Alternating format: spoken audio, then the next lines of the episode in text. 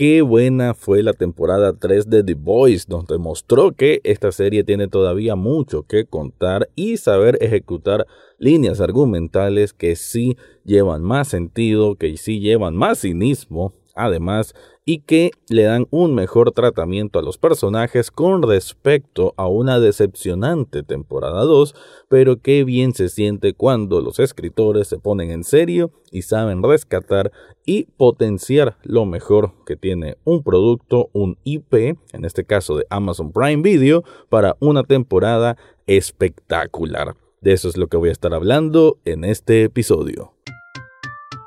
Análisis cinéfilo y seriéfilo de la actualidad.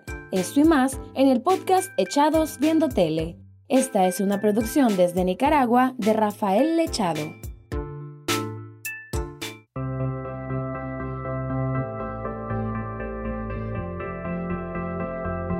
Bienvenido o bienvenida a un nuevo episodio de Echados Viendo Tele, el espacio para escuchar críticas, comentarios, opinión del mundo de las series y algunas veces de películas me quedo en esta ocasión con el primer apartado para hablar de The Boys, esta serie que desde hace unos años ha puesto una, un vistazo diferente ¿no? a cómo es la forma de hablar de superhéroes, en este caso unos irracionales y unos que no son precisamente superhéroes, por eso se les llama solo los super, porque la parte de héroes la tienen prácticamente nula.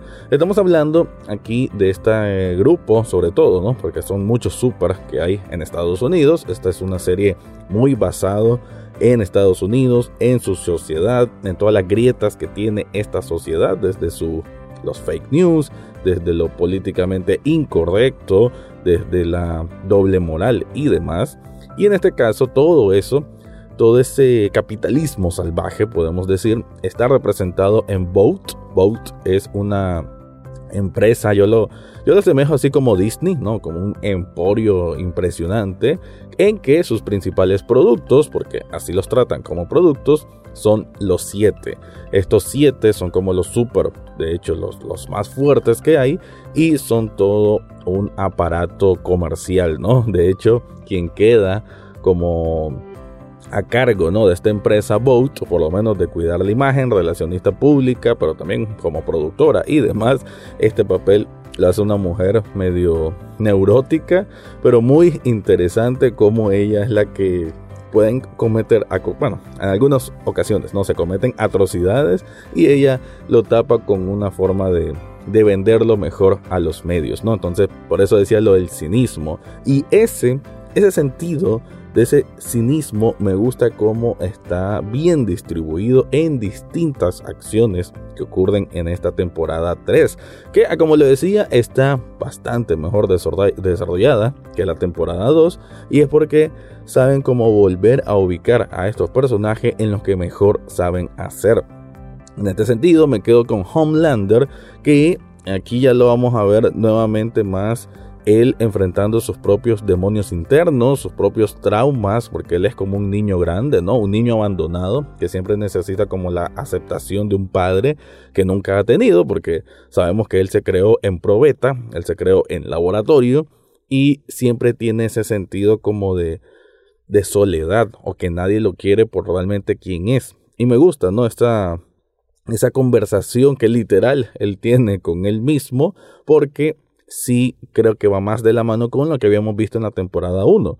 En la temporada 2, con todo esto de Stormfront, esta mujer eh, nazi que conoció, pues sí le dio otro, nos permitió ver otro lado de él, pero no encajó muy bien con su desarrollo de personaje. En este caso, en la temporada 3, su arco argumental está mucho mejor trabajado. Eso por parte de Homelander. ¿Qué pasa con The Boys? ¿no? Que son el grupo de los que quieren vencer a todos los super. Obviamente conformado por Butcher, por Huey, por Frenchy y por Mother's Milk. Que cada uno está también enfrentando sus propias cosas. De hecho, me gusta en esta temporada 3 que ya hay más rebeldía a esta actitud eh, iracunda que muchas veces tiene Butcher, que Butcher es como el mandamás, como que se van a hacer las cosas como él dice y punto. Sin embargo, aquí ya vamos a ver encontronazos con su propio grupo y una toma de decisiones que son muy sensibles y que va a cambiar literalmente su fisionomía, incluso el propio Huey. Y es que aquí hay una frase que se va a... No sé si se repite directamente, o sea, si la dicen textualmente, no recuerdo en este momento, pero sí que obviamente se siente en el aire y es que el fin justifica los medios. Es así, está bien ser así, está bien llegar a un extremo con tal de derrotar a un mal superior. Me gusta que se eleven este tipo de preguntas porque da pauta a muchas posiciones desde el punto de vista político y de decisiones políticas y morales que me parece, insisto, encaja muy muy bien con lo que siempre ha intentado contar esta serie. También debo decir que a nivel de escenas de acción está plagada de muy, muy buenas escenas, muy buenos efectos. De hecho, hay una par de batallas eh, que, nada que envidiar a película de Marvel, nada que envidiar a película de MCU, porque tiene unos efectos muy, muy realistas, incluso digo. Hay una pelea, no voy a decir de quién es, para no caer en spoilers, pero que y cuando lo lanzaban en el aire a una u otra persona y pegaban contra alguna superficie, se miraba mucho más real que las peleas, por decir algo, de Spider-Man No Way Home.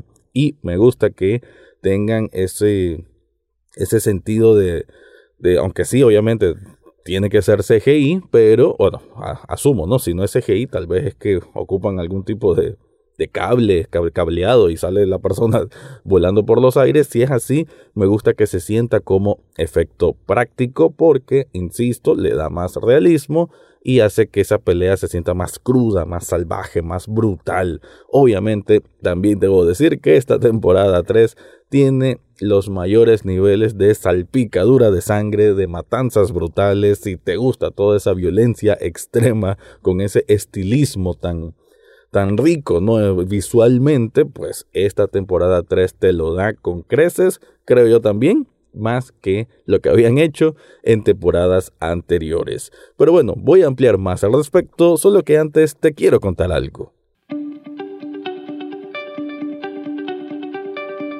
Si estás buscando un regalo para vos mismo o para alguien más, yo te recomiendo Shop Nicaragua. En esta tienda de sublimación puedes buscar camisetas con logos de bandas de rock, con logos también de series de televisión, de películas, todo lo que tiene que ver con la cultura pop y la cultura rock y metal, lo encontrás ahí plasmado en una camiseta y si no lo tienen, puedes enviar el diseño y ellos te la personalizan.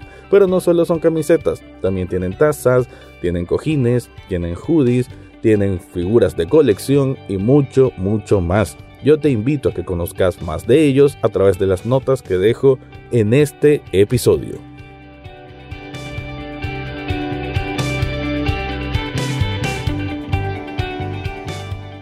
Decía entonces que esta temporada 3 me gusta porque sí, saben darle un mejor tratamiento a cada uno de los personajes, pero hay otros que quedan un poquito a deber. De los que sí rescato que no habían tenido tanto tiempo aire y que ahora sí lo tienen en esta temporada 3 es A-Train, que me parece que su arco argumental también está muy interesante, que espero que también lo puedan retomar y seguir, porque tiene que ver más con, bueno, él es un súper y es negro, ¿no? Es afroamericano. Y su hermano siempre le reclama como que ya, y vos solo te gusta andar figurando, que no sé qué, pero nunca te ha interesado la comunidad como tal, nunca ha sido parte. Y él, eh, A-Train, en un esfuerzo por, por tratar de pertenecer, hasta se pone un traje como africano, ¿no? Que en teoría se lo recomiendan un poco desde Vote para que él conecte más con su público meta. Como a mí ese cinismo, insisto en la palabra, me encanta de cómo se mira esto relacionista público, pleca marketing, pleca publicidad, porque así funciona cualquier empresa, ¿no? O sea, sea Disney, sea la tienda de zapatos que conozcas, así funciona, ¿no? Aprovechar cada cosa para figurar algo, aunque obviamente no crean en esa causa, ni mucho menos, ¿no? Por eso es que hay tantas campañas ambientalistas y demás de empresas que contaminan más de lo que dicen cuidar el medio ambiente. Entonces, esa doble moralidad también se ve desde ahí. Pero volviendo al caso de A-Train, me gusta que eh, sí vamos a ver un poco de ese efecto colateral de, de, sus acciones. Bueno, en general, creo que esta temporada 3 nos coloca un poco a un nivel más base, no solamente ver qué hacen los Super y The Boys como tal, sino ya un poquito algunos del público común, de las consecuencias, ¿no? Esos daños colaterales de las acciones que toman eh, ambos bandos, ¿no? Podemos decir, pero sobre todo el bando de los, de los Super, ¿no? Que vienen siendo los, los que tienen poderes y que no hacen buenas cosas con sus poderes. Y en el caso, pues para cerrar eso de A-Train, es que él va a tratar de conectar con la causa afroamericana. Me gusta pues que se mete ese tema porque también en distintas ocasiones vamos a ver un renacer del supremacismo blanco, lo cual es un tema tan latente, ¿no? En Estados Unidos, no solamente el supremacismo blanco, sino aquel amor o devoción o adoración por las armas. Entonces todo eso está ahí sutil y está bien representado, siendo Homelander como la bandera de ese movimiento, aunque tal vez todavía él no lo no le adjudique tanto, pero pues obviamente le gusta empaparse de, público que lo adore y ese público lo ve a él como esa representación del supremacismo blanco. También vemos un poco el fanatismo de algunas personas con estos super, de cómo aunque hay varias acusaciones que se van a ir dando contra Vote y contra las acciones de estos mismos, eh, siempre se van a tratar de limpiar diciendo que son fake news y demás.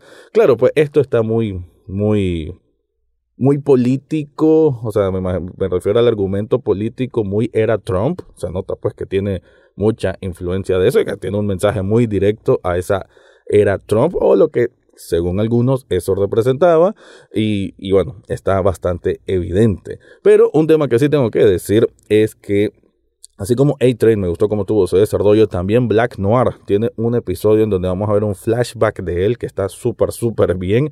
Una representación muy única de hablar de un pasado con unas figuras ahí extrañas. No voy a decir más, pero me pareció muy, muy original. Hay que recordar que Black Noir no habla, entonces esa forma que encontraron de contar su historia me pareció genial.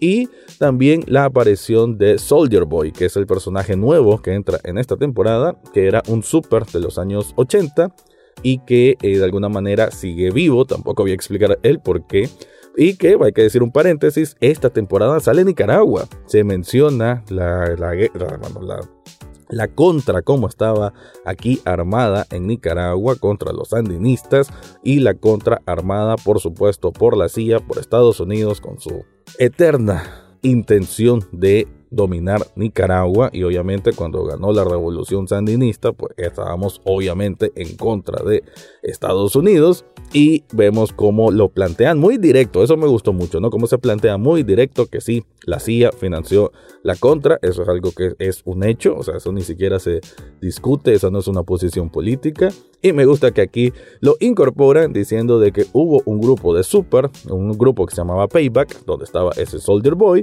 que vino aquí a Nicaragua para tratar de ayudar a la contra a destruir pues a las guerrillas sandinistas. Así que me gustó esa inclusión de, Nicaragua, ¿no? Que en este caso están contando algo a como sí sucedió y eh, asumiendo, ¿no? Que los Estados Unidos obviamente sí financiaba y sí apoyaba este a, estas personas que se le llamó como contra.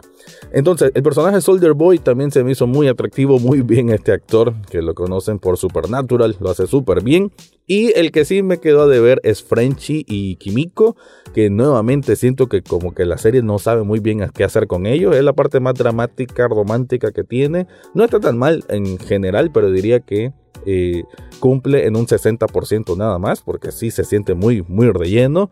Y también por ahí Deep, que prácticamente también era el elemento cómico, pero no supieron desarrollar más de él. En el caso de Starlight me gustó que sí sirve como una brújula moral hasta cierto momento porque ella también es humana y a veces también tiene que tomar decisiones difíciles. Así que me gusta como todos, todos, todos tienen algo que ver en esta batalla final.